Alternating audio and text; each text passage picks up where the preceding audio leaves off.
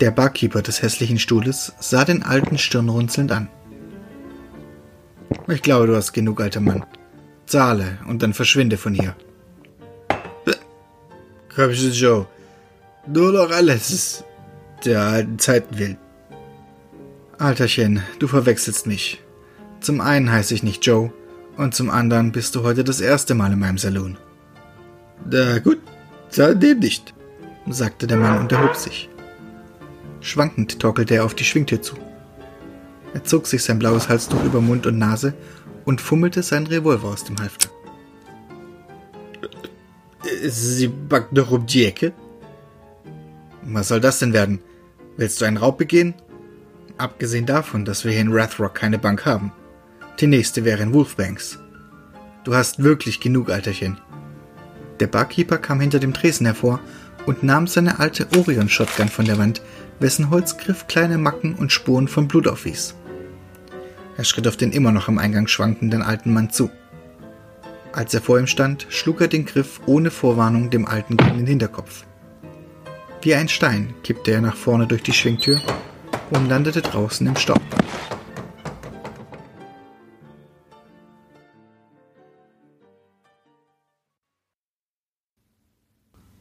Ein Eimer eiskaltes Wasser weckte ihn aus seiner Ohnmacht.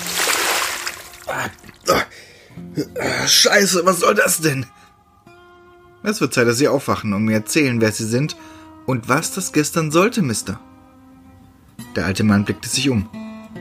Er saß in einer Zelle und der Mann, der zu ihm sprach, war wohl der Hilfs-Sheriff. Sitze ich etwa im Kittchen? Nun ja, sie haben sich im Saloon volllaufen lassen, nicht bezahlt und wollten dann anschließend noch eine Bank ausrauben. Also ja, ich habe sie in die Zelle gesperrt, bekam er zur Antwort. Wann kommt der Sheriff wieder? Ich würde gerne wieder gehen, brummte der Alte und erhob sich. Er ging zwei Schritte auf die Gitterstäbe zu und starrte den jungen Mann, der dahinter stand, in die Augen. Ich bin der Sheriff, Mister. Sie? Sind Sie nicht etwas zu jung für den Posten des Sheriffs? Lassen Sie sich mal von meinem Alter nicht täuschen. Ich bin hier in der Gegend der Beste mit dem Colt. Der Alte drehte sich um und ließ sich wieder auf die schmutzige Pritsche fallen. Täuschen Sie sich nicht, Sheriff. Sie können gar nichts. Glauben Sie mir. Nun, ich möchte mit Ihnen nicht darüber diskutieren, sondern Ihren Namen wissen und was das gestern sollte. Sie werden hier nicht rauskommen, solange ich das nicht weiß. Was muss einem Mann passieren, dass er so gebrochen wird wie Sie? Mein Name geht Sie nichts an, Sheriff. Und ich habe keine Erinnerung mehr an das, was gestern war, sagte er und starrte mit leeren Augen gegen die Wand. Und was mir passiert ist? Sie haben mir meine Frau genommen. Und dafür habe ich sie getötet. Alle. Wissen Sie, Sheriff, mich hielt mich immer für rechtschaffen. Auf der richtigen Seite des Gesetzes.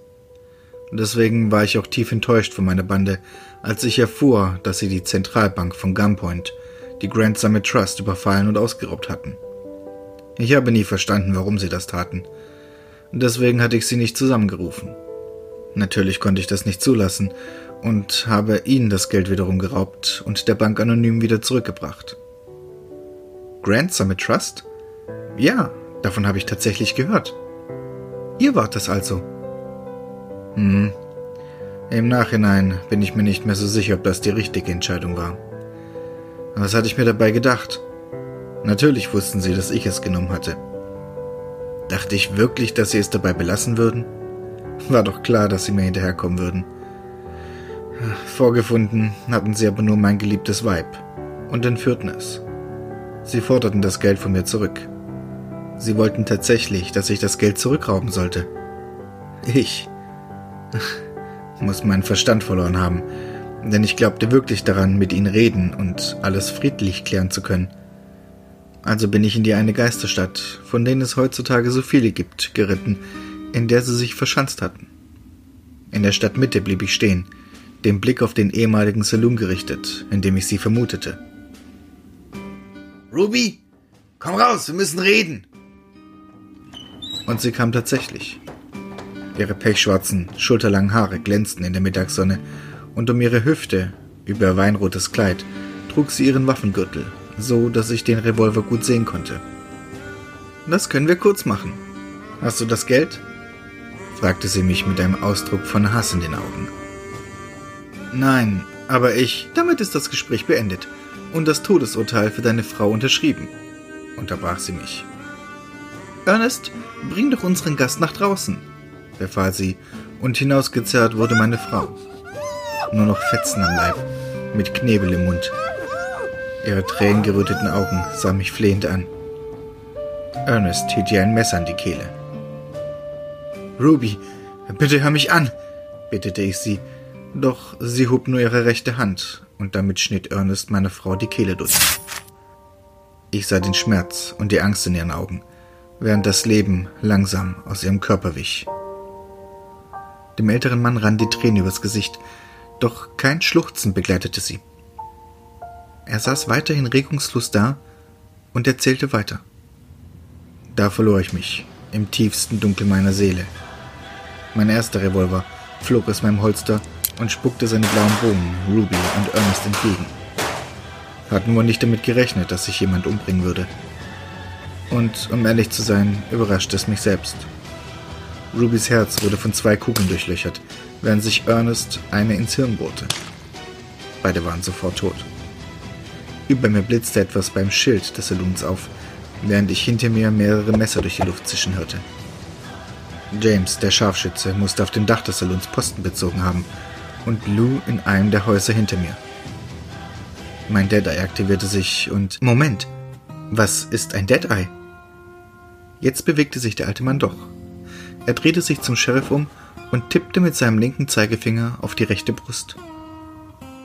Kurz nachdem ich die Bande eigentlich aufgelöst hatte, war ich geschäftlich unterwegs und schlief deshalb unter freiem Himmel, als ich plötzlich feige aus dem Dunkeln angeschossen wurde. Das Geschoss traf meine rechte Brust. Verheilt ist die Wunde gut, und seit diesem Tag habe ich die Fähigkeit, die Zeit um mich herum zu verlangsamen, so dass sie für mich in Zeitlupe abläuft. Sie veralbern mich jetzt aber, meinte der stirnrunzelnde Gesetzeshüter und sah seinen Gefangenen ungläubig an. Nein, Sheriff, leider nicht. Ich wünschte, es wäre so. Ich wünschte, ich wäre damals mit meiner Frau zusammen gestorben. Doch durch mein Dead Eye verlangsamte sich, wie schon gesagt, meine Umgebung. Meinen zweiten Revolver zog ich und feuerte auf die Stelle, wo ich das Blitzen des Visiers in der Mittagssonne wahrgenommen hatte, während ich mich schon in der Drehung befand, meinen ersten Revolver nachlud, indem ich ihn an meinem Bein entlang nach unten fahrend bewegte und so eine Kugel nach der anderen, die dort befestigt waren, in die Kammer schob. Mit drei weiteren präzisen Schüssen lenkte ich die anfliegenden Messer zur Seite hinab, welche mit einem leisen Klirren im Staub liegen blieben. Dann feuerte ich meine verbleibenden Kugeln in das Fenster des Hauses hinter mir aus welchem die Messer geworfen wurden. Ein leises Spritzen und das Klatschen eines Körpers auf dem Boden verrieten mir, dass ich auch Lou erledigt hatte. Das war der Moment, in dem alles um mich herum in tiefe Dunkelheit fiel und ich ab diesem Zeitpunkt bis zu dem Moment, an dem sie mir das Wasser übergeschüttet haben, keine Erinnerung mehr besitze. Nachdem er mit seinem Bericht fertig war, sank der Alte auf seiner Pritsche zusammen. Nur noch mal für mich zum Verständnis. Wenn ich das richtig verstanden habe, sprechen wir hier über die berühmt-berüchtigte Lloyd-Bande. Demnach wollen Sie mir erzählen, dass Sie Engelsauge Ruby, Ernest das Ass Crawford, James sicherer Schuss Holmes und Lou die Faust Fang erledigt haben. Guter Mann, das würde ja bedeuten, dass Sie Clyde Smokes Lloyd sind. Wollen Sie mir das erzählen? Er schaute dem Gesetzeshüter starr in die Augen. Ja, Sheriff. So ist es.